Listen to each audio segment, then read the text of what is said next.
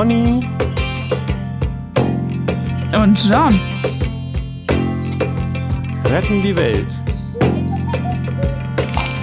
Oder erstmal sich selbst. Heute Freiheit Und Liebe.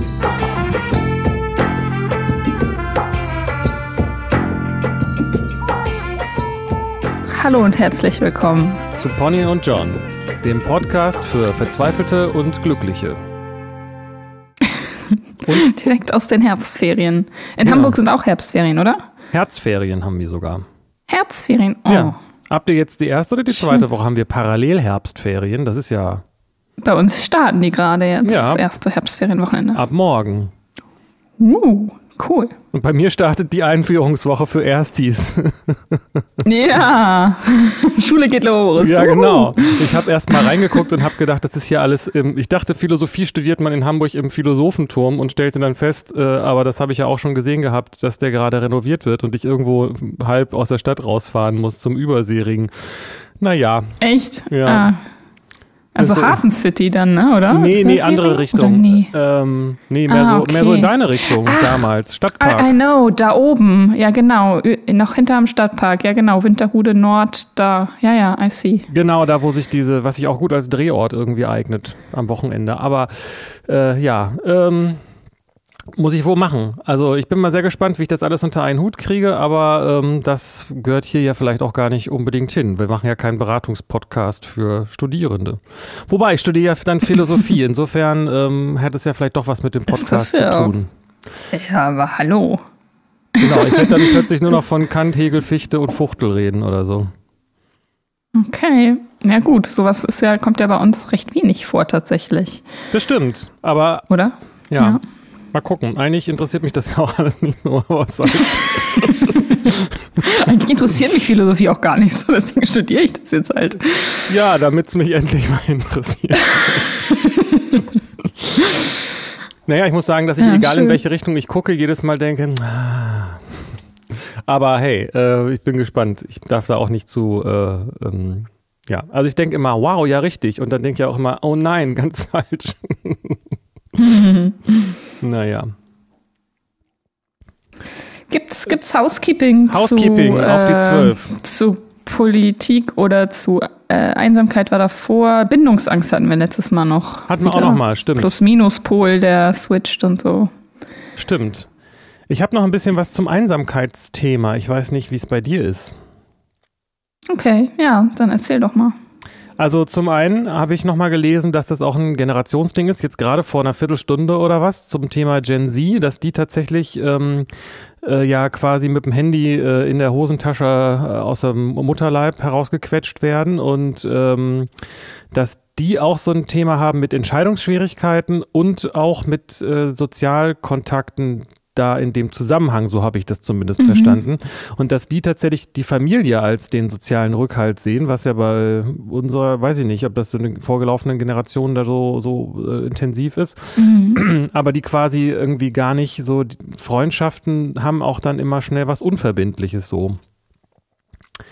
Und ich weiß nicht genau, das kam ja von dir, diese Beobachtung, und die bezog sich, glaube ich, auf welche, auf welche Altersgruppe bezog die sich? Auf alle oder? Nee, Jugendliche, also die, die jetzt so jugend sind. Genau. Es würde ja dazu passen, was ich da gelesen habe. Das waren irgendwelche Studien, habe ich jetzt Genau, nicht geprüft. ja, das passt ja voll. Auch was ich meinte mit, ähm, man ist zwar die ganze Zeit in Kontakt und auf Instagram strahlen alle in die Kamera, aber es sind, aber wie es einem wirklich geht, wissen die, die Leute um einen rum gar nicht so. Ja, und in Arm nehmen tut einen auf Instagram eben auch keiner. Und so ein genau. Her Herzchen Ja. oder so ein Haken-Emoji ist eben nicht dasselbe. Mhm. Fand ich interessant. Ähm, und dann habe ich noch was ge gehört zum Thema OnlyFans. Sagt ihr das was? Äh, nein, ich kenne das nicht. Ich kenne das auch nicht. Ich kenne das nur daher. Okay. ähm, ich habe das mal im Podcast hier Fest und Flauschig gehört. Da haben Ah, ja. die was, ich weiß aber nicht, was das, irgendeine Plattform im Internet, wo äh, Schweinkram passiert offenbar. Genau, also ähm, so, ja. es ist quasi Social Media, aber für bezahlte Inhalte, was dazu führt, dass halt der Großteil der anbietenden Frauen sind und der Großteil der bezahlenden sind Männer und dann kann man sich ja denken, was da angeboten wird. Aber die, mhm. die Frage war in diesem Beitrag, den ich da bei YouTube gesehen habe, ähm, wieso man da Pornografie konsumiert, wenn man es doch im Internet irgendwie alles auch umsonst kriegt. Und da ging es eben um die Frage, mhm. die, die, Antwort ist natürlich naheliegend, erstmal zu gucken, was ist der Unterschied. Und der Unterschied ist der, dass man sich bei OnlyFans zum Beispiel auch einen morgendlichen, eine private Nachricht sozusagen äh, kaufen kann. Das ist total krass, ne? Aber das heißt, du kannst dann, kriegst dann mhm. von deinem, von dem du dann OnlyFan bist, kriegst du dann guten Morgen, äh, ich wünsche dir einen schönen Tag als Privatnachricht geschickt. Und das gibt es halt auf auf Xhamster und Pornhub und YouPorn und ich weiß nicht, wie die alle heißen. Ich habe mir das jetzt ausgedacht. Ähm, da gibt es das eben nicht. Mhm. Und Krass. Ja, finde ich auch. Und das hat da hat der dann ganz schön Geld gemacht mit der Einsamkeit, ne? Ja, ich weiß auch nicht, ob das dann für beide Seiten so, äh, so gut ist, ne? Aber ähm, also auch, mhm. ähm, aber klar, also genau das ist das, wo es eben ähm, auch ein Zeichen dafür ist, dass die Einsamkeit da zunimmt und dass das da ist, dass die Menschen sich da, also insbesondere in dem Fall Männer, sich da äh, eine persönliche Zuwendung wünschen und die dann wohl auch fehlt. Mhm. Mhm. In diesem äh, YouTube-Video, ich habe jetzt leider den Namen von der, von der Frau vergessen, die das gemacht hat, ähm, kam auch eine, wurde auch eine Statistik erwähnt, dass irgendwie im letzten Jahrzehnt oder wann das war, über einen längeren Zeitraum geguckt wurde, wie Menschen ähm, in den USA, wie viel Sex sie haben. Und das war also noch vor Corona. Und da ging es, da wurde gesagt, dass die äh, Anzahl, die häufig die Sex, äh, sexuelle Aktivität der Frauen durchgehend ungefähr gleich mhm. geblieben ist während des Studienzeitraums und die der Männer massiv immer weiter abgesunken hat, äh, ist. Also das heißt, mhm. amerikanische Männer haben immer weniger Sex und äh, also mit, mit anderen Menschen und, äh, und bei Frauen bleibt okay. das relativ stabil. Fand ich auch interessant. Hm. Ist auch noch mal so. Und gibt es irgendwelche, wurden da irgendwelche Hypothesen aufgestellt, was dazu führt oder warum das so ist? Ähm, weiß ich jetzt leider nicht mehr, aber es gibt dazu mhm. auch noch eine andere Statistik, die bei, die, wo es ums Online-Dating geht, dass ähm, irgendwie war das 80 Prozent der Frauen streiten sich auf die, um, die, um die besten 20 Prozent und äh, die mhm, mhm, auf, auf den Plattformen, das heißt, und die ähm, und andersrum 80 Prozent der Männer äh, um die ich weiß es nicht mehr genau. Ich krieg, ich, krieg, ich krieg das im Kopf immer irgendwie nicht hin. Aber das läuft darauf hinaus, dass ähm, wenn man zu den unteren 80 Prozent der Männer gehört, jetzt nach Attraktivitätspunkten, die diese Website sozusagen haben, ähm, dann hat man schlechte Karten, eine Frau zu kriegen, weil ähm, dann kann man sozusagen nur die unteren 20 Prozent daten, weil die unteren 80 Prozent sich um die oberen 20 Prozent der Männer prügeln. Mhm. Was auch dazu führt, denn dementsprechend, dass Männer einfach weniger äh, wenig, äh, wenig äh, an Beziehungen kommen. Wobei ich es halt immer nicht so ganz verstehe, weil Frauen ja auch nicht, die können ja nicht alle die oberen 20 Prozent daten. Es sei denn, das sind halt One-Night-Stands. Aber es ist irgendwie sehr asymmetrisch. Ja. Es, ich, hab, ich, krieg, ich krieg das immer wieder durcheinander, aber dieses Geschlecht, dieses Verhältnis zwischen, also es gibt ja diesen Begriff auch Female Choice, von dem hast du bestimmt auch schon mal gehört, oder? Ja, klar. Mhm. Und ich nehme an, dass das bei ähm, durch Online-Dating noch massiv verstärkt wird, weil du, also die Männer schreiben sich halt dumm und dusselig und die Frauen machen das häufig auch vor allen Dingen, um irgendwie ihren Selbstwert zu bestätigen und nicht um wirklich jemanden kennenzulernen. Ich habe auch gehört, dass die Hälfte der Leute, die auf solchen Plattformen okay. sind, schon in einer Beziehung sind und eigentlich gar keine suchen. Ja, das ist ja sowieso, also wer treibt sich da warum rum, ist ja das ist eh fragwürdig so, ja. ob das da immer um Beziehungssuche geht. Hm. Und aber das, also dieses Female Choice und Frauen wollen dadurch ihr Selbstwertgefühl aufpumpen, ja klar, aber Männer doch genauso. Also irgendwie, ich weiß nicht, es, pa es passt zumindest nicht zu meinem Erleben und Beobachten und Erfahrungswelt, als gäbe es da einen geschlechtsspezifischen, so krassen offenbar Unterschied. Weil da sind Typen, die irgendwie da äh, Bestätigung suchen und schnelle Kicks und kurzfristige ne, Aufmerksamkeit und Frauen genauso und na, weiß ich nicht. Also ich hätte Aber jetzt krass, gesagt, wenn das statistisch so erfasst ist. Ja, ich habe das so hm, verstanden, da dass, die, dass die Männer äh, halt dann den One-Night-Stand suchen und die Frauen einfach nur die Bestätigung. Also nur online. Also die wollen sich dann nicht treffen. Oder meintest oder das, das meinst du trotzdem? Ah, okay. Okay. Also es geht natürlich dann vielleicht bei beiden um Selbstbestätigung, das weiß man natürlich nicht, aber die Frauen ja, machen gut, das wie bei Insta. Okay, das kann ich dann schon wieder verstehen, ja. Ja, genau. Also das heißt, sie wollen einfach nur mhm. angeschrieben werden und irgendwie Komplimente kriegen, aber wollen sich nicht treffen. Mhm. Mhm. Genau. Ja, das, äh, das macht ja, also das ergibt Sinn für mich in, mein, in meiner Welt, in meinem Kopf. Ja, so machst du das auch, ne? Ja, ja, genau. Ich, ich frage mich auch immer, warum sich die Frauen nicht mit mir treffen wollen. Obwohl ich sie Sehr so schön. nett anschreibe. Gut gekontert. ja, also das heißt Einsamkeit, demnach scheint es tatsächlich auch ein äh, Thema zu sein, was auch äh, zunimmt. So, wie ich das verstehe. Oder zumindest, dass es eine Wichtigkeit einfach ja. so hat.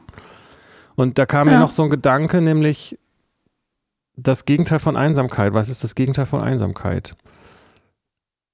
Und letztendlich ist es ja das, ein Gefühl von Verbundenheit. Mhm. Und deswegen kann man auch in sich einer Gruppe von Menschen trotzdem einsam fühlen, wenn man sich mit denen nicht verbunden fühlt.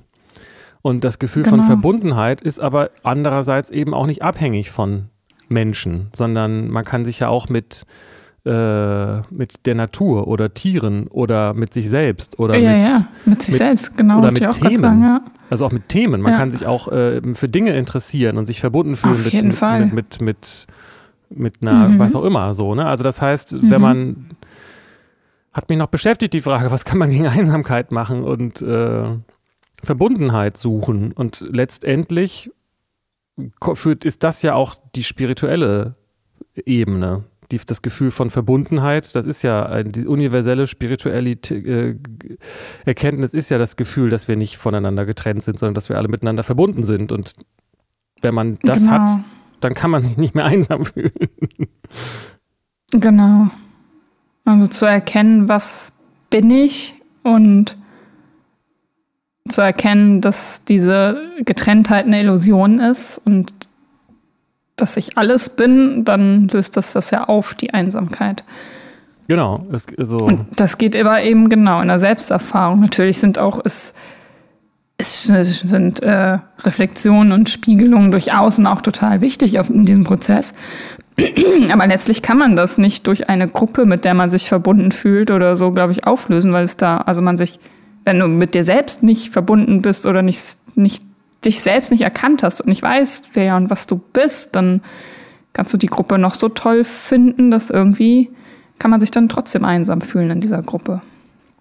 Naja, also das, das stimmt. Es gibt aber auch die andere Richtung mit der Selbstvergessenheit. Ne? Also wenn man sich mit einem, äh, wenn man in einem Roman versinkt oder wenn man sich inhaltlich mit irgendeinem Thema beschäftigt oder schreibt oder mhm. so, Kunst macht, Musik macht ganz doll auch oder malen, wenn man in so einem Flow ist, dann mhm. hat das ja so einen Aspekt mhm. von Selbstvergessenheit und da stellt sich die Frage genau. gar nicht, genau. wer bin ich, aber da hat man eben auch nicht das mhm. Gefühl von, ich bin einsam, weil ich von irgendwas getrennt bin oder so.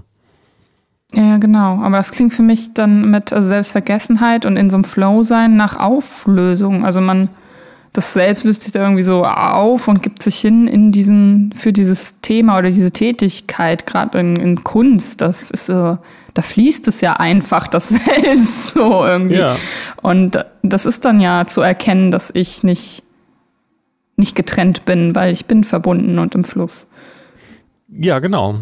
Also das heißt, Selbstvergessenheit, das ist dann so eine Ego-Vergessenheit. Man vergisst dann die Trennung. Mhm. so. mhm. Ja, genau. Wenn man aufgeht in äh, in einer Sache, in einer, in einer Person, in einem Augenblick, es. in der Meditation. Also das ist, darum geht es ja letztendlich, ja. aufzugehen im Augenblick. Mhm. Weil das Ego, diese Trennung muss ja auf eine Art aktiv aufrechterhalten werden. Man ist ganz oft, hat man nicht dieses Gefühl von Trennung, man kriegt es dann nur nicht so mit, weil man es nicht merkt. Mhm. Also, und wenn man im Flow ist, dann ähm, hält man das Ego nicht mehr aufrecht, weil man es irgendwie nicht braucht. Genau, das spielt dann keine Rolle mehr, ja. Deswegen Meditation ist wahrscheinlich, du kennst dich da wahrscheinlich besser aus als ich, aber ist, ist sicherlich auch ein Mittel, was gegen Einsamkeit ja, helfen klar. kann. Auf jeden Fall. Also mir hat das super viel geholfen und ich erlebe, dass das vielen anderen auch viel hilft. Ja, nehme ich an. Kommt natürlich immer auch darauf an, wahrscheinlich, wie man es macht, aber ja. Mhm. Das war mein äh, Housekeeping zum Thema. Verbundenheit statt Einsamkeit. Okay. Ja, schön. Ich habe, glaube ich, gar kein Housekeeping. Dann fühle ich jetzt aber sehr alleine damit. Tja. ähm, Thema für heute. Ja, Hast wir können über was reden. Hast du was? Nee, nicht direkt, aber ich fand, also bevor, also als ich dich angerufen habe, kamen ja offenbar Aha. auf körperliche Komplimente. Mhm. Also das finde ich ganz interessant, da mal hinzugucken. Ah.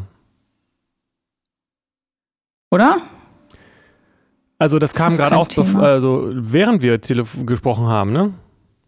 Mhm.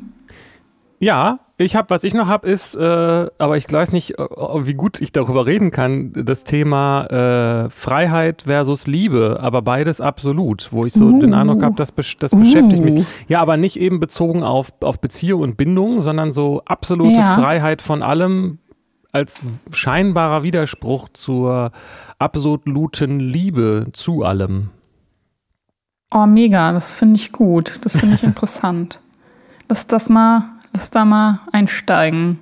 Warum ist das scheinbar ein Widerspruch? Was denkst du da? Ja, vielleicht muss man dann erstmal gucken, was damit überhaupt so gemeint ist oder wie man das überhaupt besprechen kann. Aber wenn man sich frei von allem fühlt oder sieht, dann mhm. ähm, ist das ja eigentlich so eine Abkehr von, von der Welt oder die Erkenntnis, dass man eigentlich unverbunden ist sozusagen mit der Welt, wenn, wenn alles eine Illusion ist.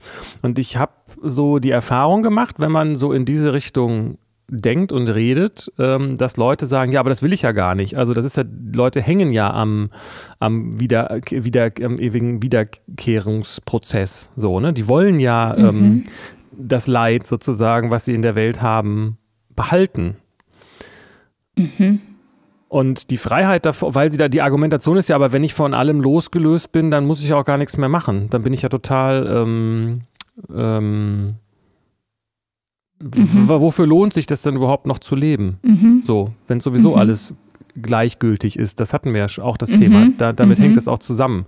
Also dieser, ja. dieses Gefühl von Gleichgültigkeit ist mir alles egal. Ja, ja, ob jetzt Klimawandel oder nicht, ist eigentlich auch egal. So. Ähm, und das ist ja schon ein wichtiger, eine Kernerkenntnis, zumindest aus den, wenn man das, die Texte betrachtet, ne, dass das wahre Selbst ist unabhängig von, kommt natürlich auf die Schule an, so, aber unabhängig von der, von der Welt der Illusion, weil die existiert ja gar nicht in der gleichen Form wie das, die wahre, das wahre Selbst, das höhere Selbst. Aber was macht man denn dann damit? und da ist es schwierig, dann auch zu reden, weil da ist ja gar keiner, der irgendwas machen könnte und so weiter. Und, ähm, und deswegen ist das Gegenstück, gegen das, ich sage eben ausdrücklich scheinbare Gegenteil dazu, die Erkenntnis, also dieses, dass es sich ja gerade deshalb äh, zu leben lohnt. Und gerade deshalb auch, mhm. es sich lohnt, was zu tun und zu, äh, zu ändern. So aus Liebe. Mhm. Weil das Liebe, Liebe ist ja ein, äh, bezieht sich ja auf, äh, auf etwas. So. Oder? Ist Liebe unabhängig? das ist so, also ich habe neulich von Moji, dem, dem Vedanta-Lehrer, ein, eine Postkarte gesehen, wo drauf stand, Loves, love, love loves to love. It's nothing personal. Fand ich sehr gut. mhm. Oder wie Abed aus Community sagt, I guess I just like liking things. das ist so, diese, ja. das, das ist so, ich weiß nicht, ob das jetzt irgendwie, ob du da was mit anfangen kannst, aber das äh, hatte mich irgendwie beschäftigt. Oder beschäftigt mich immer noch. Mhm. Ja, das kann ich verstehen. Ähm, ich kann damit auch was anfangen und ich finde es gar nicht so leicht, das zu sortieren, weil das so mal wieder so schwer greifbar ist, weil es um Erfahrungen geht letztlich von Freiheit und von Liebe ja. und darum zu spüren, dass Freiheit ähm, nicht gleichbedeutend ist mit Gleichgültigkeit oder sich mit, mit dem, also losgelöst sein und, und sinnlos und egal sein ist was, was anderes. So. Und das kann man aber nur fühlen, glaube ich. Also das, ich weiß nicht, ob das logisch so zu erklären ist. Nee, du hast voll recht, das ist genau der Punkt. Du hast es genau auf den Punkt gebracht, ja. ja, und das, also ich habe das also, also angefangen, mich mit, mit diesem Dilemma zu beschäftigen, äh, Freiheit, Liebe, habe ich auf, also in diesem kleinen Feld von Beziehung. So, also da ist das ja, also da ist es halt vielleicht ein bisschen besser zu, zu greifen, weil es da so diesen Rahmen gibt und so weltlich ist und so. Ähm, in einer Beziehung kann ich, also bin ich noch frei, wenn ich mich binde und wenn ich den liebe, aber Liebe ist doch für alle Menschen da und was heißt das denn, wieso muss ich mich dann entscheiden, den einen zu lieben und macht mich das dann unfrei und sowas und ich glaube, das, das denken ganz viele Leute. Ähm, und dann die Erfahrung zu machen und zu erkennen, dass Verbindung und Bindung gar nichts mit äh, Unfreiheit zu tun hat, sondern im Grunde mit Freiheit, weil man nicht getrieben ist von, von Ängsten und von der, ja, von seinen Gedanken und so, so angehaftet ist an, an die Gefühle, sondern einfach, ja, loslässt und sich hingibt und es fließen lässt und das letztendlich frei macht und auch der Liebe entspricht, denn die will ja fließen, so. Und das ist aber ganz schwer im Kopf zu kriegen, weil das scheinbar ein Widerspruch ist. Ja, es ist interessant, weil so wie du das beschreibst, klingt es ja so, als ob ähm, beides, also es ist so ein bisschen wie so eine ähm, der wenn man durch Null teilt oder ähm, wenn man sich mehr in Richtung Liebe bewegt, dann stößt man am Ende der Liebe auf die Freiheit und andersrum letztendlich genauso. Ja, ja. Aber während, ja, während man sich in die Richtung bewegt, hat man das Gefühl, man entfernt sich von der anderen Seite so ein bisschen. Ja, genau. Ja, das finde ich ganz gut, das Bild. Und das, äh, das, äh, mhm. ich glaube auch so dieses, ähm, so in dieser Selbstfindungsszene, wenn das ein Begriff ist, ähm, wird oft, so, also ich habe das immer wieder so gehört, wird so abfällig auch über, über ähm, diese spirituelle Freiheit äh, äh, geredet weil äh, Leute denken, ja, wie gesagt, dann lohnt es sich ja, wofür lebe ich denn dann überhaupt noch? Dann kann ich ja den ganzen Tag unterm Baum sitzen. Was, was bringt das mir denn überhaupt so? Ähm, und da geht es eben um die Frage, ähm, dass man dann ja nicht mehr nach etwas strebt. Und wenn man keine Bedürfnisse mehr hat und nicht mehr nach etwas strebt, dann äh, fällt Liebe ja auf eine Art gefühlt weg. Weil warum soll ich denn überhaupt noch was tun, wenn doch alles so ist, wie es ist? Naja, aber es ist ja was. Ich weiß nicht, ob das was mit Haltung oder so zu tun hat. Also zu sehen, dass alles so ist, wie es ist, kann man ja einmal so drauf gucken, mit ja alles ist, wie es ist. Ich habe da auch keinen Einfluss drauf und deswegen ist mir das auch egal und deswegen gibt es auch keinen Sinn oder etwas, wonach ich streben kann. Oder eher aus dieser Haltung drauf gucken, alles ist, wie es ist. Und das zu sehen und zu erfahren, und das wertzuschätzen und zu würdigen und zu spüren, ist irgendwie, ist der Sinn. so. Ja. Und ähm, das ist auch dann eine Frage der, der Ebene, also der Transzendenz, wo es dann wirklich schwierig wird, darüber zu reden. Aber ähm, dieses mhm. Lie diese Liebe, ja, da passiert die auf einer persönlichen Ebene oder nicht. Ähm, also man kann ja trotzdem das Richtige tun, auch wenn man, das ist ja dieser, die berühmte Passage aus der Bhagavad Gita, ähm, äh, du hast die Pflicht, das äh, Richtige zu tun. Ich hoffe, das ist halbwegs richtig äh, ähm, zitiert, äh, wobei es ja nicht auf Deutsch ist, aber ähm, du hast die Pflicht, das Richtige zu tun. Ähm, nee, andersrum. Du hast ein Recht darauf, deine Pflicht zu tun, aber hänge nicht an den Früchten deines Handelns. So. Ähm, Das heißt, in, in mhm. Indien wird weniger so die Frage gestellt, was ist freier Wille, sondern mehr die Frage, was ist denn das, was da überhaupt etwas tut? Und wenn man frei ist, auch von den, demjenigen, der da etwas tut, ähm, ist, ist dieser Widerspruch aufgelöst. Man kann ja auch das, mhm. ne, also wenn man sagt, das bin nicht ich, sondern man sieht, das ist auch Teil der Illusion, dass da überhaupt was getan mhm. wird. ja, es ist wirklich ein bisschen, ein bisschen schwierig. Es ist echt heavy. Ja, ja. Wenn alles die Illusion ist, was ist denn dann noch? so. Ja, man selbst sagt. Also kommt drauf an, wenn du die Buddhisten fragst, sagen die, ich glaube, die sprechen da ein bisschen anders drüber, aber das, das sagt Schule zu Schule, sagt das ein bisschen anders. Aber ähm, es ist ja auch nicht so, mhm. dass das äh, dass die Welt der Erscheinungen nicht da ist. Es ist nur so, dass es mhm. eben die Welt der Erscheinungen ist. Sie ist nicht mhm. real. Genauso wie ein, ein, eine Figur aus einem Roman auch nicht real ist, vergleichbar. Kann man nicht sagen, Sherlock Holmes gibt es nicht und kann sagen, ja, wir reden ja über ihn. Also irgendwie gibt es ihn ja doch. Ja, ja, genau.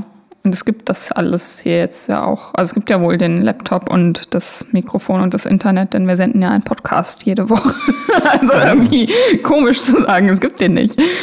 Naja, es ist aber halt nicht real und das. Ähm, aber was heißt nicht, nicht real? Jetzt, ähm, das heißt, äh, es ist äh, vergänglich. Es ist, ähm, also ich, es okay. mir, also das heißt, ähm, ja, und in dem, es hat einfach keine klaren Grenzen.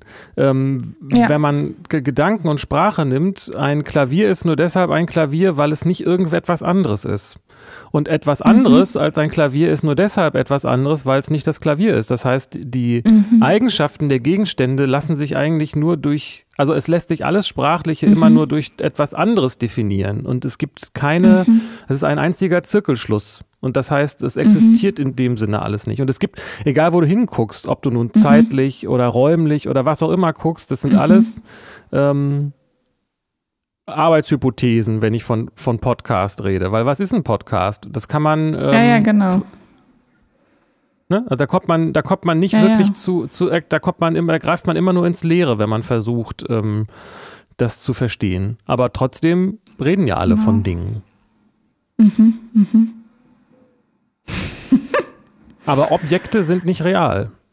Egal, wo man hinguckt. Mhm. Also es ist nur das Subjekt real. Das ist, das ist ja die Erfahrung. Nur das da etwas ist, was diese Objekte, diese Illusion wahrnimmt, das kann ich nicht abstreiten. Also kann ich abstreiten, aber äh, genau. das ist ja die Erfahrung, ja, ja. dass da etwas ist. Ja, eben. Genau. Mhm. Also kann man sich von verschiedenen Seiten nähern. Aber, und, aber die Frage ist, wenn das alles nicht real ist, warum beschäftige ich mich dann überhaupt mit Klavieren und Podcasts?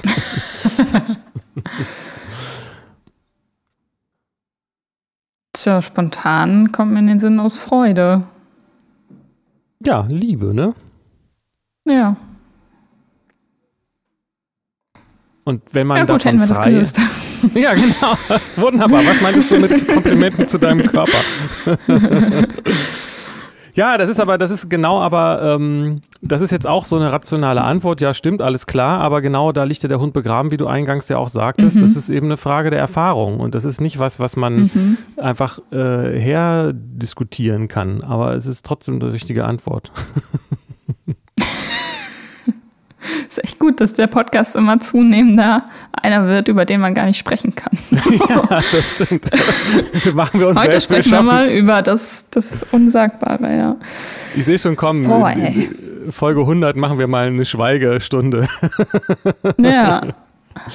Ja, da wird wahrscheinlich viel gesagt, ey. Ja. Das, ich fand das interessant zum Thema, was du meintest mit der Wahrnehmung. Das ist etwas, was ich tatsächlich auch, bin mal gespannt, wie das Thema in der Philosophie so bisher so betrachtet wurde, ähm, wenn ich dann da mich äh, mit den Texten beschäftige, weil ich habe den Eindruck, darüber wird zu wenig äh, geredet. Mir ist das mal aufgefallen neulich, dass ja Erinnerung und Vorstellungsvermögen eigentlich doch sehr dicht beieinander liegen. Also das heißt, wenn ich, also ich habe das manchmal, dass ich, ich bringe das oft durcheinander, mhm. habe ich den Eindruck, dass mir jemand sagt, erinnerst du dich noch als du? Und dann kann ich sagen, ja, ich kann mir das vorstellen, wie du das beschreibst, aber jetzt, wo ich es mir vorstelle, weiß ich nicht, ob ich es mir nur vorstelle oder ob ich mich daran erinnere. So. Mhm. okay. Aber in der Regel kann man ja sagen, nee, das ist jetzt eine Erinnerung. Also das ist passiert oder nee, das stelle ich mir vor, das könnte passieren. Das weiß, das fühlt man ja irgendwie. Das heißt, es ist eine mhm. andere Wahrnehmung von, von, ist eine andere mhm. Form der Wahrnehmung, aber man kann es nicht beschreiben. Man kann es nur ähm, mhm. erfahren. Und wir haben alle diese Erfahrung. Aber genauso mhm. ähm, wie bei Qualia ja grundsätzlich, aber das fand ich ein schönes Beispiel dafür zu, zu gucken, wie wichtig Erfahrung ist, weil äh, Erinnerungen ja. und Vorstellungen sind nicht dasselbe. Aber genauso ist ja auch die, die Erfahrung von ähm, äh, von einem Strandurlaub nicht dieselbe wie äh, ich weiß, was ein Strandurlaub ist. Und da ist dieses, dieser Transzendenzaspekt zwischen ich kann mir das denken und ich denke es oder ich habe eine Erfahrung, die darüber hinausgeht so. Und wenn wir jetzt logisch erklärt haben, wie das mit der Liebe ist, heißt das noch lange nicht, dass es eine unmittelbare Erfahrung ist. mhm. Ja, mir fällt dazu aber auch was ein, was ich mal gelesen habe, dass die Welt und alles Erschaffene eine einzige Erinnerung ist. Also ich weiß nicht mehr, von wem das war und wo ich das gelesen habe, aber das hat mich irgendwie beeindruckt und irgendwie ist so dieses, okay, wenn ich mir etwas vorstellen kann, dann ist das da und war schon immer da. Also letztlich wird es gerade erinnert, auch wenn ich das selbst nicht vielleicht in meiner zeitlichen Vergangenheit meines körperlichen Daseins oder so erlebt habe, ist es etwas, was erinnert wird und deswegen kann ich es mir vorstellen. Verstehst du? Ja. Also das klingt jetzt nach äh, ein bisschen nach Anamnesis-Lehre und nach Monadologie, aber ähm, ich, also, weißt du, ob das ein Poet oder ein Philosoph war? Ja, beides vermutlich. Ja, wahrscheinlich. also ähm, es ist halt ein Modell, würde ich sagen, ne? aber ich weiß nicht, ob das jetzt mhm. quasi, also es ist eine interessante Vorstellung, aber ich weiß nicht, ob man das so als ähm, es macht ja keinen Unterschied letztendlich dann. Der Unterschied ist nur der, dass es ein genau. äh, deterministisches Bild ist, ne? Weil wenn es erinnert ist, heißt es, es ist alles schon geschehen und das heißt, es, ich, ich kann, es kann sich nichts, es ist schon festgelegt, heißt es dann. Ja, ja, genau. Es gibt ja auch ein Bild, ja. wo gesagt wird, äh, äh, wir leben in Gottes Traum. Also das, was passiert, ja, ist alles nur äh, äh Vishnu, der auf der, auf der Couch liegt und schläft und unsere und die Welt träumt. ja. Finde ich auch ganz gut. Ja. Mehr Aber kommt dazu noch. Ändert das so, so ja. ändert das erstmal für uns so direkt wahrscheinlich nichts. Also das ist ja genau wie die Frage mhm, äh, hier David Chalmers gerade Reality Plus. Also äh, ja. sind wir vielleicht nur in einer Computerillusion? Ja? Vielleicht. Aber können wir den Unterschied merken? Hm, wahrscheinlich nicht. Was macht es dann, was spielt es dann für eine Rolle? Ja, ja. Was hat das für Konsequenzen? Ändern wir deswegen irgendwie unser Verhalten? Ja, oder hm. ändert sich in unserer Wahrnehmung dadurch was so, ne? Also. Ja. Oder wie auch, um das noch schnell äh, mit unterzubringen, hier für äh, unschärfe Relationen. Ne? Also Determinismus ist ja eigentlich äh, erstmal naturwissenschaftlich äh, äh, in die Tonne getreten, weil da irgendwie vielleicht, weil da ja gesagt wird, wir können das nicht wissen. Selbst wenn es irgendwie, mhm. selbst wenn Gott die Möglichkeit hat zu erkennen, was alles passieren wird, wir haben auf unserer äh, Ebene nicht die Möglichkeit. Also spielt es eigentlich ja praktisch keine Rolle. Genau. Mhm.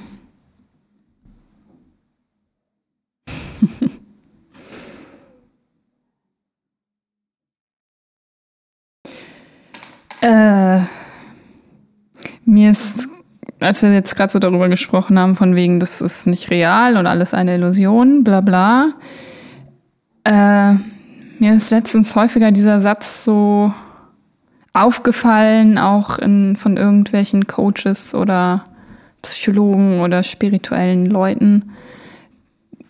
Also schon seit echt einer längeren Zeit, so dieses Du bist nicht deine Gefühle und deine Gedanken. Und ja. und dann erlebe ich auf der anderen Seite in meiner täglichen Arbeit halt so mit Menschen, die irgendwelche krassen Erfahrungen gemacht haben und psychische Krankheiten haben und sowas. Ähm, dass das echt gefährlich ist, sowas einfach mal rauszuhauen. Weil das für so viel äh, Zweifel an der eigenen Wahrnehmung und Misstrauen und Unsicherheit und sowas sorgen kann. Es kann auf der anderen Seite auch zu äh, Erkenntnis führen, aber es ist, ist super, kann auch super gefährlich sein, also sowas zu sagen. Deswegen dieses mit, äh, es ist alles eine Illusion und gar nicht real und sowas. Ähm, das schwingt irgendwas Befreiendes mit, aber auch irgendwas Gefährliches, finde ich. Kannst du das nachvollziehen? Ja, voll. Das ist eigentlich genau das, wovon ich, was das Thema ist, wovon ja. ich rede. Ja, ne? Ja. Also, ja, weil ähm, ich habe da den Begriff Advaita-Falle äh, gehört. Also Advaita Sanskrit, nicht Zweiheit. Also ähm, gibt es auch ein furchtbares, aber auch gutes Video zu auf YouTube, The Advaita Trap.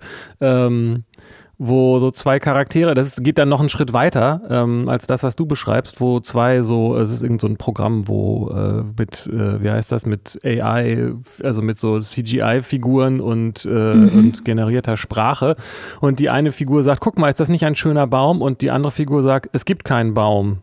Äh, und die andere, ja, aber ich, ich sehe ihn doch, der ist doch schön. ähm, ja, hier ist niemand. Wie findest du den Baum denn nicht schön? Hier ist niemand, der den Baum schön finden könnte. Schönheit ist alle Illusion. Und das ist, geht irgendwie zehn Minuten so weiter und andere, irgendwann geht die andere. genau. So. Und, oh Gott. Gaslighting. Ich bin, nicht so in der, ich bin da nicht so in der. Ja, so könnte man es tatsächlich natürlich äh, interpretieren, das stimmt. So. Und es gibt, ähm, ich habe ein anderes Video zu dem Thema gefunden. Ich glaube, meine, es war auf Englisch, wo jemand meinte, dass diese, äh, dass diese äh, nicht, also Non-Dualitätsszene ähm, eben auch gefährlich ist und dass ich äh, weiß nicht so genau, welche Szene er da so meint, aber ich kann es so ungefähr mir vorstellen, mhm. dass eben diese Spiritualität von einem, ich sag mal, zertifizierten Guru gelehrt werden sollte mhm. und nicht von, von Hobbygurus. Äh, ich, was ist Begriff benutze diese Wörter hier, ne? Aber ähm, ja. und das äh, Wir als Hobbygurus dürfen das. Ja, genau. Also es, es gibt, es hat, also was er betonen wollte, ist, dass diese Thematik eben auch eine Gefährlichkeit hat, so wie du gerade, und dass es eben ja, auch, eben. dass er meinte, dass es Leute gibt, die er kennt oder Freunde von ihm, die durch diese Themen äh, an den Rand des Selbstmordes getrieben wurden. Er meinte, er selbst sei ja. bipolar oder Borderline, weiß jetzt gar nicht mehr. Also das heißt, okay. ähm, ähm, das hat auch eine Gefährlichkeit. Mhm. Ja, finde ich gut, dass Wobei wir das nochmal sagen, sagen und da auch hingucken. Ja. Ja, aber irgendwie dann zu sagen, ja, dann hm, ist schwierig. Ich frage mich gerade nur so, wo du das meintest, äh, ich, muss sagen, dieses, dieses mit den Gefühlen identifizieren und ähm, was heißt das überhaupt? Und ja, also ich glaube, ganz ähm, problematisch ist, wenn man sagt, du bist nicht deine Gefühle und deine Gedanken, dass da mitschwingen könnte oder man das so auffasst wie, ähm, die sind nicht echt, die stimmen nicht, das ist falsch, was ich denke und fühle. Mir ist oh. das gar nicht passiert. Ich habe die, das, ne? Also. Okay. Weißt du? Das ist aber ein ganz schöner Das ist ja nur eine oder? Illusion. Mir wurde gar nicht, mir wurde gar nichts angetan. Ich habe, äh, was ich erlebt habe, ist ja, ist ja nicht real und sowas. Und das ist natürlich super schmerzhaft und schwierig, weil man dann ja dahin kommt, als ja, okay, ich, dann bin ich wohl verrückt oder so. Okay, das ist aber wirklich ganz, klingt sehr spezifisch auch nach einem Gas, la, la, la, la, la, la, la, schöner junger Gaslighting. Ähm, Gaslighting, wollte ich sagen. Ne? Mhm. Also, so, das mhm. ist, also genau. schwingt, schwingt da sehr stark mit, so diese Thematik, ne? Genau, das meine ich ja. Also, gerade wo du das gesagt hast, mit dem, ja. äh, einer beobachtet den Baum und er freut sich an dessen Schönheit und so, und der andere sagt, äh, da ist gar kein Baum, äh, es gibt gar keine Schönheit, äh, ja. wir sind gar nicht da. So. Genau. Das ist ja, das ist ja voll Gaslighting. so. Ja, ja, ja, jetzt wo du es so sagst, kann man, ja klar, voll. äh, stimmt. Ich, hatte, ich fand jetzt diesen Sprung ziemlich krass von äh, du bist nicht deine Gefühle zu, äh, zu dem anderen, was du gesagt hast. Aber das ist sicherlich wichtig. Vielleicht ist das aber so genau dieses Thema. Ich habe irgendwie mal, über den hatten wir vor Ewigkeiten schon mal geredet, einen spirituellen Lehrer, dessen Namen mir gerade nicht einfällt. Muni, glaube ich, hieß der oder heißt der. Und ähm, von dem die Talks, die hören sich sehr so an, als ob er eigentlich die ganze Zeit nichts anderes sagt, als dieses, du bist, du existiert nicht, hier ist niemand, hier, wir sitzen hier auch gar nicht und so weiter. Und äh, bisher mhm. habe ich da, ich, ich habe mich nicht wirklich mit ihm beschäftigt, aber so zwei, drei Sachen gehört und da gab es wenig, wo ich den Eindruck hatte, dass er nochmal erklärt, wie man da hinkommt oder so, sondern eigentlich immer nur so gebetsmühlenartig mhm. wiederholt, dass das alles nur eine Illusion ist. Mhm. Und das äh, ist, glaube ich, äh, dann problematisch bezogen auf, äh, auf das Thema, was wir hier gerade haben. Genau, das ist nicht in jedem Zustand immer das Hilfreiche so. Ja, ich, ich würde sagen, es ist in irgendeinem Zustand hilfreich, ähm, weil man damit ja auch eigentlich gar nichts anfangen kann. Also das ist ja, ich kann nicht jemandem, also vielleicht gibt, hilft das ja manchen Leuten, aber wenn mir jemand einfach sagt, das ist alles nur eine Illusion, wie bei drei Fragezeichen, der äh, Karpatenhund, da gibt es ja auch schon so einen Typen, wollte ich nochmal darauf hinweisen. aber wir sind alles, Illusionen, wie sagt er, ähm, nein, aber das sind doch alles Illusionen, aber ich werde bald aufwachen, sagt da der eine. Aber egal, kleiner ADHS-Ausflug. ähm, aber wir, äh, aber das hilft ja niemandem. Also keiner sagt, ah, ach ja, stimmt, okay, sondern man muss sich damit ja mit der Frage beschäftigen und nicht einfach nur das hören, dass es so ist. Mhm. Oder? Also jemand. Ja, also nur das zu hören, weiß ich nicht, was das macht. Das ist irgendwie macht nichts oder nicht viel. Also, aber ich kann das schon nachvollziehen, dass das, wenn man das so gebetsmühlenartig runterbetet, dass es dann ja irgendwas Trance-mäßiges auch haben kann, was Meditatives. Und dass es dann auch, wenn man in diesen Modus kommt, okay, es ist alles eine Illusion, dann ist ja auch das Leid und der Schmerz und meine Identifizierung mit meinem Ego und sowas ist dann, also dass das dann wieder zur Auflösung und Freiheit und Liebe führt am anderen Ende. So, diesen Prozess kann ich schon sehen, dass das so dann hilfreich und erleichternd ist. Ähm, aber eben nicht in jedem Zustand, wie ich meinte. Das ist für manche Menschen dann auch äh, das Gegenteil und verschlimmert irgendwie den Zustand. Ja, vielleicht deshalb, weil jemand, der leidet, sich ja, es ist also Leid ist ja etwas, ist ja die spirituelle Benzin, sage ich mal. Ähm, Habe ich jetzt gerade, kann man das zitieren? Ich weiß es nicht. Ähm, äh, und wenn jemand besonders leidet, sehnt er sich ja nach der Freiheit von dem Leid. Und wenn dann jemand äh, das so sagt, dann gibt es ja wahrscheinlich auch eine Stimme, die sagt, ach, das wäre aber schön, wenn das alles nur eine Illusion ist. Aber wenn man das auf einer rein rationalen Ebene einfach annimmt und sowieso vielleicht ein Thema mit Gaslighting hat, dann ist das total der Psychoterror. Genau. Genau, denn was ich erlebe, ist, dass es erstmal diesen Schritt braucht, das Leid zu sehen und dass das da sein kann und das auch anzuerkennen und wertzuschätzen und zu würdigen und auch für, für wahr zu befinden und für real. Ja, du, du leidest, du hast was Schreckliches erfahren. Das ist so, das redest du dir nicht ein und das ist nicht deine Schuld und das, also da muss erstmal ganz viel so dieses Leid an, an Zuwendung und Wertschätzung erfahren und zu sagen, ja, das ist eine Illusion, so, äh, gibt dem gar keinen Raum. Da, damit wird das ja schon wieder so verabschiedet und weggedrückt quasi. Also wenn man das äh, sich von manchen Spiris so anguckt, wie das funktionieren soll. Äh, also in, als Traumatisierter sowas gebetsmühlenartig runterzubeten oder so, kann echt destruktiv sein. Ja, voll. Also du, ich weiß nicht, ob du das weißt, aber du zitierst ja quasi gerade Buddha, ne? Also die erste der vier edlen Wahrheiten ist ja die Wahrheit von dem Leid, dass es das gibt und nicht, okay. dass man das wegmachen soll. Das kommt ja erst in dem zweiten, genau. dritten, vierten Schritt so. Also mhm, mhm. voll, voll gut, das nochmal, nochmal, also auch voll auf den Punkt, ne? Also das Leid anzuerkennen ist erstmal das Erste. Und nicht im zweiten ja. Schritt und nicht den vierten vom ersten zu machen. So, ne? Ja, ja, genau. Weil dann ja. geht die Frage eben weiter. Ich weiß, ich weiß nicht, ob ich es jetzt hinkriege, aber die zweite ist ja dann die, die Tatsache, dass das Leid beendet werden kann.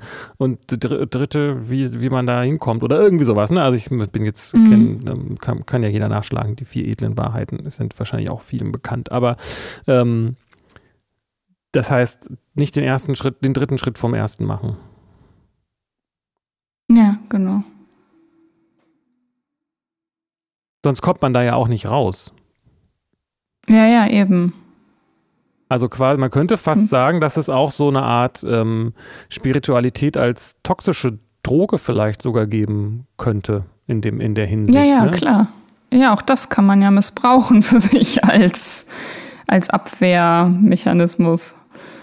Ja, erinnert mich so ein bisschen an das, was du mal meintest zum Thema Meditation, dass man, dass Meditation ja auch ein Dissoziationszustand sein kann und dass das dann eben nicht unbedingt mhm. hilfreich ist, ne?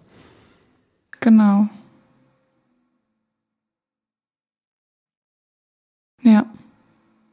Und das ist echt wichtig, das auch zu verstehen. Ne? Also deswegen dieses, äh, wenn jetzt in diesem Video, was ich bei YouTube äh, gesehen habe, jemand sagen würde, ähm, ich habe Missbrauch erlebt und die andere Person sagt, es gibt keinen Missbrauch, es ist ein bisschen was anderes. ja, Wäre das eine andere Situation noch? als mit dem Baum, ne? Aber, ja. aber, aber äh. genau, geht's noch, genau. Ja, ja, auch mit dem Baum, da dachte ich so, ey, du Arsch. das ist dann irgendwann auch die Reaktion von der ersten Person. War ein bisschen anstrengend dazu zu hören, aber, aber ziemlich auf den Punkt so.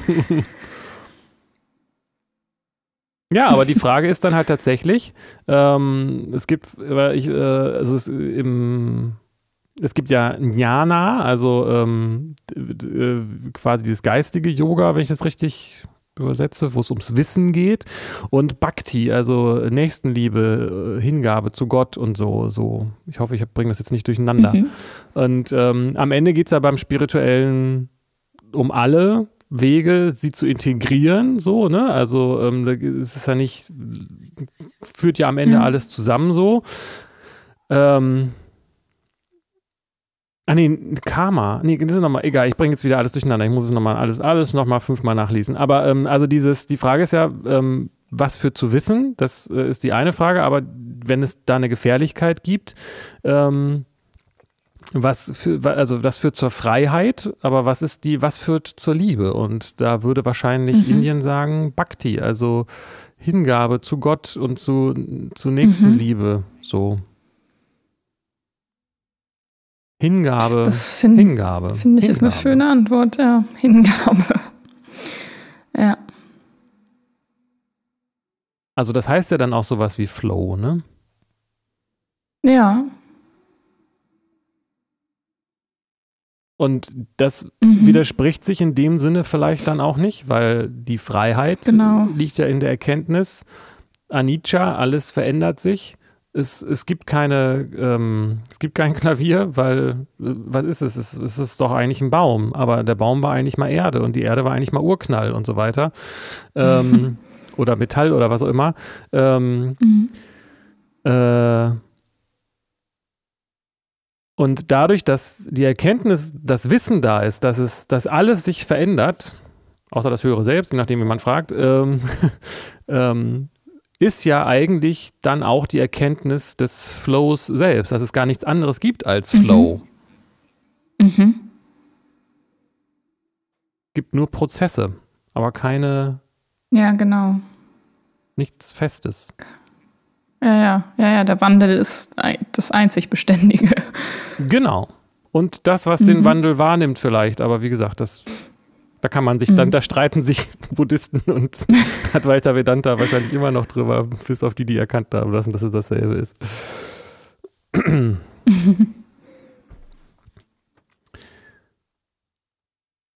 Okay, ja. gibt es irgendwie.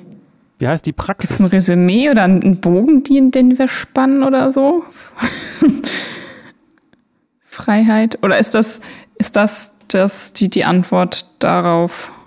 Naja, es ist jetzt ein bisschen unkonkret, ne? weil die Frage heißt ja, was ist mhm. denn das? Wie mache ich das? Ist das, muss ich da meditieren? Muss ich jetzt irgendwie ähm, äh, durch die Straßen gehen und alle Menschen umarmen und den Armen und Hungernden äh, Essen und äh, Geld geben oder so? Oder was, was, also, was bedeutet denn mhm. Hingabe dann?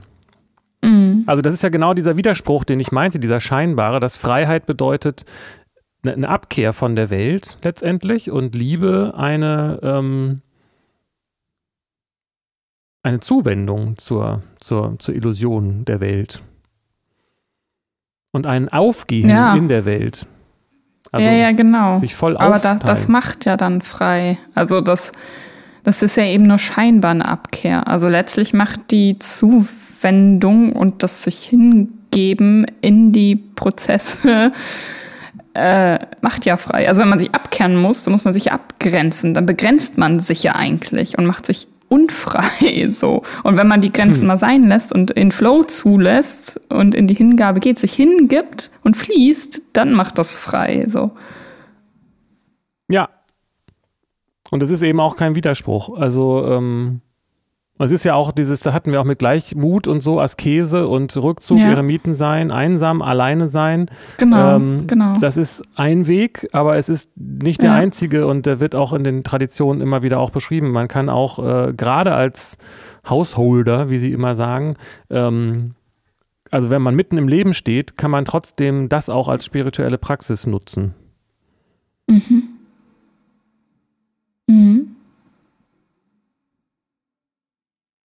Wahrscheinlich gibt es da auch, äh, hat es würde mich jetzt nicht wundern, wenn das Christentum da auch einiges zuzusagen hat. Komischerweise kenne ich mich damit jetzt gar nicht mehr so gut aus. aber ich würde sagen. Jede Religion wahrscheinlich. Ja, wahrscheinlich. Aber ähm, also auch was so praktische Dinge angeht, weiß ich nicht. Also liebe deinen Nächsten wie dich selbst und so. Also Jesus war ja auch ein Buddha der Nächstenliebe, könnte man sagen. Mhm, mhm. Aber leider kann ich jetzt, äh, du kennst dich mit der Bibel auch nicht so gut aus, ne? Also wüsste jetzt nicht, was, was sozusagen. Äh, auf der anderen Seite muss man sagen, dass diese, diese totale Hingabe auch ein schnelles äh, Selbstrettungs, womit wir jetzt vielleicht nochmal einen Bogen zu unserem Podcast hier haben, in so ein Weltrettungsthema auch schnell mal äh, sich, äh, das auch verwechselt werden kann. Ne? Also, dass man es quasi aus Ego-Gründen ja. macht, aus Angst ja. vor, vor Minderwertigkeitskomplexen und so weiter. Ja. Also, dass man nicht mhm. hilft, sondern, also helfen ist schwierig. ja, genau. Das kann ganz unterschiedliche Intentionen haben.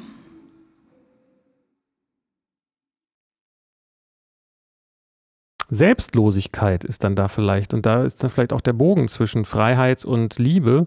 Selbstloses Helfen, selbstloses Handeln ähm, kann dann ja nicht mehr egoistisch sein. Mhm. Ja, wobei. Und der Unterschied ist, ist wahrscheinlich, den merkt man wahrscheinlich darin, man ob, man, ob man gleichmütig ist. Mhm. Ja, also das daran, dass man, Hinweis. ob man selbstlos, also ob man gleichmütig ist oder ob man. Ja, ich glaube, hier haben wir haben gerade eine Zeitthematik hier äh, äh, mit dem Podcast, was technisch ist. Aber ähm, also wenn ich, äh, wenn ich das, wenn ich aus einer Not heraus anderen helfe, ist es was anderes, als wenn mhm. ich gleichmütig bin. Wenn ich weiß, ich tue mhm. jetzt das Richtige, ich tue jetzt hier meine Pflicht, mhm. aber wenn das Ergebnis, was mhm. dabei passieren soll, äh, nicht passiert, gerate ich nicht in Panik. Mhm. Und den Unterschied merkt man vielleicht bei anderen sogar besser als bei sich selbst manchmal, wenn man das sich anguckt, ob Leute in Not sind, die helfen, also ob die Leute, die helfen, in Not sind oder ob sie in Ruhe sind. Ja, ja, ja, genau, ja. Ja. Also ja, das dieses mit fällt mir gerade so dazu ein. Das ist ein Hinweis. Ja. Ja, und man dieses hat vielleicht auch was mit Co-Abhängigkeit zu tun, ne? Also dass Leute genau. ähm, panisch sind, wenn sie, wenn die an, wenn, wenn die ihre Hilfe nicht, also das ist, das, ja, das ist, dass man dann auch noch sie sind in Not, wenn sie nicht helfen. Ja. Und irgendwie war das ja auch ein bisschen Thema bei dem, als wir da neulich drüber geredet haben, dass so die Frage ist, muss man das denn nicht sein? Also das denken viele. Man muss ja quasi äh, mit, mitleiden und in Not sein, um helfen zu können. Äh, sonst würde man ja nicht helfen. Und das ist eben ein Irrtum auch. Also ich muss nicht Angst haben um mein, also ich muss nicht panisch sein oder Angst haben als Gefühl mhm. um, um, um mein Kind, um ein gutes Elternteil zu sein. So.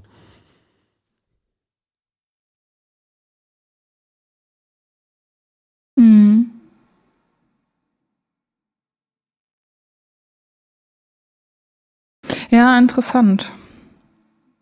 Das, ja, Gefühle haben immer wichtige Botschaften für uns. Und Angst hat ja auch die Botschaft, also dass man sich irgendwie schützen muss, dass da eine Gefahr ist, dass man vorsichtig sein muss.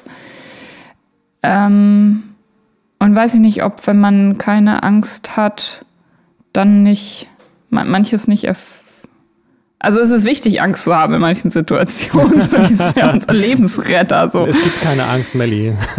ja, da sind ja, wir jetzt wieder okay. bei diesem Gaslighting-Ding. Naja, ist das ein bisschen so, ne? Ähm, ja. Na, ich würde sagen, ähm, wenn ich die Angst wahrnehme und dementsprechend richtig handle, dann verschwindet die Angst mhm. ja, ne? was du sagst mit der Botschaft. Also wenn genau. ich die genau. Botschaft gehört habe genau. und dann mich dem zuwende, dann ähm, ja. so, dann ist das was das eine. Aber wenn ich dann denke, ach, ich habe noch nicht genug getan und ich tue noch gar nicht genug, ähm, dann kann die Angst einen eben auch blockieren. Ja. Also deswegen ist es besonders wichtig, Gefühle da sein zu lassen, um angemessen zu ja. sich zu verhalten. Und wenn man dann, wenn man Stunden und Tage, Wochen, Monate, Jahre mhm. ähm, diese, diese Gefühle hat, anstatt darauf äh, und, und, das vielleicht gar nicht merkt und so, ähm, dann bewirken sie nach außen hin nicht das, was sie bewirken wollen. Wir haben irgendwie Störung. Also ich will, Ah, okay. Ich habe noch mal was gesagt, aber ähm, vielleicht ist es auch das, das Universum, das gehört. sagt. Die Stunde ja. ist um. Ja, genau. Echt. Wie bitte? Leute, befreit euch von dem Podcast. Also wendet euch ihm zu, denn dadurch werdet ihr frei. Es gibt gar keinen Podcast, Leute. Aber euch gibt es ja auch nicht. Scheiße. Ja. Ja, ey. Cool, das hat irgendwie ganz viel, viel, viel drin. Und auch vieles, ja. was. Also ein paar Fragen beschäftigen mich gerade noch ein bisschen weiter so. Vielleicht machen wir ja noch einen Podcast, also eine Folge. Ja, finde ich gut. Gute Idee. Aufschreiben die Fragen. Alright, dann bis nächste Woche. Tschüss.